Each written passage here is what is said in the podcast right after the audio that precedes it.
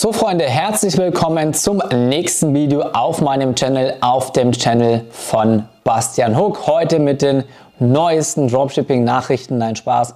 Wir wollen hier natürlich keine langweilige E-Commerce-Tagesschau machen, aber es geht einfach um das Geschäftsmodell Dropshipping. Und je nachdem, ob du mir schon länger folgst oder ob du noch neu auf dem Channel bist, weißt du, dass ich Profi im Print-on-Demand Dropshipping bin. Und hier diese Einfuhrumsatzsteuer bzw. die Zollgrenze die es ab dem 1.7.2021 gibt, betrifft das klassische China-Dropshipping. Das heißt, kurzer Unterschied nochmal, China-Dropshipping und Print-on-Demand Dropshipping, was wir eben machen oder was ich mache, was ich mit meinen Mentees mache. Da ist es so, dass in beiden Fällen vermarktest du Produkte über deinen Online-Shop und du musst diese Produkte aber nicht auf Lager haben, sondern du hast praktisch eine dritte Partei, mit der du zusammenarbeitest. Und diese Partei verschickt die Produkte an deine Kunden wenn deine Kunden bei dir im Shop diese Produkte bestellt haben. Und diese Zollgrenze betrifft eben das klassische China-Dropshipping. Bedeutet, du vermarktest Produkte in deinem Shop, die eigentlich aus China kommen. Bedeutet, wenn bei dir eine Bestellung reinkommt, schickt der Supplier, der Hersteller aus China, das Produkt zu deinem Kunden. Und wenn du eben wie wir Print-on-Demand Dropshipping machst, dann hast du es da ein bisschen leichter, denn wir haben eben Hersteller in Deutschland sitzen. In dem Fall ist das Shirty. Shirty ist in Deutschland der beste Print-on-Demand-Anbieter. Und wenn dementsprechend Produkte in unseren Shops bestellt werden, dann geht Shirty her und bedruckt unsere Produkte, deswegen heißt es auch Print on Demand, mit unseren Designs und schickt sie an unsere Kunden raus. Und jetzt ist es eben so, warum passiert überhaupt diese Änderung der Zollgrenze? Naja, es gab halt einfach, natürlich, es gibt die offiziellen und es gibt die inoffiziellen Gründe in der Politik. Aber es ist mit Sicherheit so gewesen, dass häufig einfach Produkte importiert worden sind, die vielleicht nicht hätten importiert werden sollen. Auf der anderen Seite ist es natürlich auch so, dass Produkte importiert worden sind, die keine Zertifikate hatten, obwohl sie Zertifikate hätten haben sollen.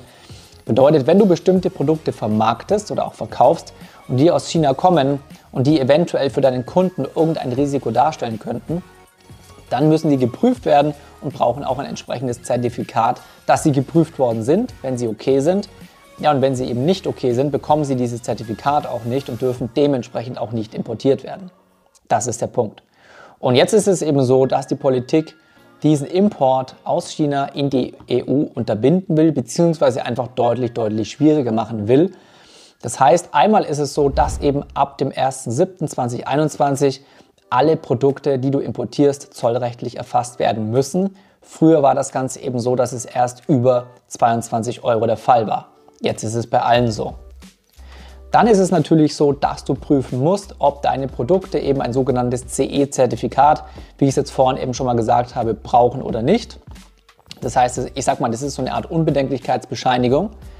Und wenn deine Produkte natürlich ein Zertifikat brauchen, dann musst du dieses natürlich beantragen ist mit Kosten verbunden und je nach Produkt kann das wirklich einige tausend Euro kosten. Wie gesagt, ist natürlich vom Produkt abhängig, aber du musst immer mit Kosten rechnen. Nächster Punkt ist, du brauchst eine sogenannte EORI-Nummer und eine EORI-Nummer 123, wir bilden einen Satz, ist nichts anderes als eine Zollnummer auf EU-Ebene. Ja, die musst du auch beantragen. Nächster Punkt ist, der Supplier, also der Hersteller in China, muss auf jedes deiner Pakete deine Adresse draufdrucken. Also es wird im Endeffekt nochmal eine Stufe aufwendiger. Und als wenn diese ganzen Sachen noch nicht reichen würden, ist es so, dass nochmal vier, sag ich mal, Kostenpunkte dazukommen. Das heißt, die nächsten vier Punkte, die ich dir jetzt sagen werde, sorgen dafür, dass automatisch deine Kosten im Dropshipping höher werden. Das heißt, es verringert einfach deutlich diesen Vorteil in Anführungsstrichen, den China Dropshipping für die Leute, die es gemacht haben, überhaupt hatte, denn wieso vermarktest du Produkte aus China und nicht einfach aus der EU oder aus Deutschland? Naja, weil die Produkte in China halt einfach günstiger sind. Bedeutet, durch diese neue Zollgrenze wird einfach alles teurer, bedeutet deine Einkaufspreise werden höher, bedeutet entweder du erhöhst deine Preise, was das Vermarkten schwieriger macht, oder es verringert halt deine Gewinnmarge, was das Vermarkten genauso schwieriger macht. Also egal, ob du nach rechts oder links gehst, es wird einfach mit Dropshipping deutlich, deutlich teurer. Und was sind diese vier Kostenpositionen, muss ich gleich selber so ein bisschen spicken, dass ich die nicht alle ähm, durcheinander bringe. Das eine ist natürlich einmal die Einfuhrumsatzsteuer, die einfach anfällt und deine Kosten nach oben treibt. Der nächste Punkt sind natürlich einfach die Abfertigungskosten, die zusätzlich noch entstehen. Der dritte Punkt ist natürlich die Zollabfertigung, dadurch, dass das eben alles verzollt werden muss. Und der vierte Punkt sind dann eben deine Verpackungsregisterkosten. Ja, diese Sachen muss ich jetzt auch gerade ein bisschen spicken. Aber diese ganzen Kosten sind halt einfach, du kannst machen, was du willst, sind dabei und verringern deine Gewinnmarge. Und machen zusätzlich vom ganzen bürokratischen Aufwand das Ganze halt einfach noch aufwendiger. Und da haben wir jetzt bei diesem ganzen Prozess, sage ich mal, noch gar nicht drüber gesprochen, was mir ja immer so im Auge liegt, sage ich mal, wenn es um Dropshipping geht, dass du halt einfach, wenn du aus China deine äh, Produkte importierst, du hast eine extrem lange Lieferzeit. Wenn dann auch noch Covid bzw. Corona mit reinhaut, hast du nochmal eine längere Lieferzeit. Die Produkte bleiben teilweise stecken. Du hast die Abhängigkeit von chinesischen Suppliern. Du vermarktest einfach Produkte, die tausende andere E-Commercer oder Dropshipper auch versuchen zu vermarkten. Und dann wundern sich halt gleichzeitig die Leute immer so ein bisschen, hey, ich habe jetzt irgendwie nach langer Suche mal ein Produkt gefunden, das funktioniert, aber irgendwie, wieso ist das Produkt so schnell tot? Naja, guess what?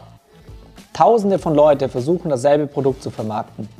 Tausende von Leuten schneiden sich die Produktvideos mit Content zusammen aus Werbeanzeigen, die da draußen unterwegs sind. Das heißt, 99 oder 95 Prozent der Werbeanzeigen sind ungefähr aus dem gleichen Content zusammengeschnitten. Das heißt, gleiche Produkte, gleicher Content auf die gleichen Interessensgruppen. Und deswegen ist das Produkt auch so extrem schnell tot und du kannst dieses Produkt so gut wie nie branden. Und das eben in Kombination mit all den Sachen, die aufgrund von dieser Zollgrenze jetzt entstehen, sage ich dir auch, vielleicht bist du, je nachdem, ich weiß nicht, wie du unterwegs bist, ob du absoluter Dropshipping-Fan bist oder nicht, aber spätestens jetzt solltest du einfach mal drüber nachdenken, ob du Print-on-Demand-Dropshipping machst. Denn wir haben all das, was hier gerade aufgezählt worden ist von mir, was da anfällt, haben wir nicht. Wir haben Lieferzeiten von zwei bis vier Tagen. Wir haben nicht Produkte, die tausend andere auch vermarkten, sondern wir haben individuelle Produkte mit eigenen Designs. Und du kannst auch noch vorher ganz genau Designrecherche machen, welche Designs sich in deiner Nische gut verkaufen. Und das ist halt einfach nur eine Win-Win-Situation und du hast keine Produkte, die in kurzer Zeit tot sind, sondern du baust eine eigene Brand mit einer großen Produktvariation auf. Genau, also das mein Beitrag von mir zur Zollgrenze 1.7.2021. Wenn du irgendwelche Fragen zum Thema Print on Demand hast, ja, oder generell auch zum Thema Dropshipping, zum Thema Facebook Marketing, wie baue ich mir meine eigene Brand auf, dann schreib mir gerne bei Instagram unter Bastian Hook oder schreibe auch alle Kommentare oder Wünsche, die du zu irgendwelchen Videos hast, unten in die Kommentare. Dann würde ich mich natürlich auch sehr über einen Like freuen, dann weiß ich, dass dir das Video gefallen hat und dass ich in Zukunft mehr von dieser Sorte an Videos machen kann. Und über ein Abo würde ich mich natürlich auch sehr freuen, sind wir doch mal ganz ehrlich. Und dir wünsche ich noch einen schönen Abend. Wir sehen uns beim nächsten Mal. Bis dann.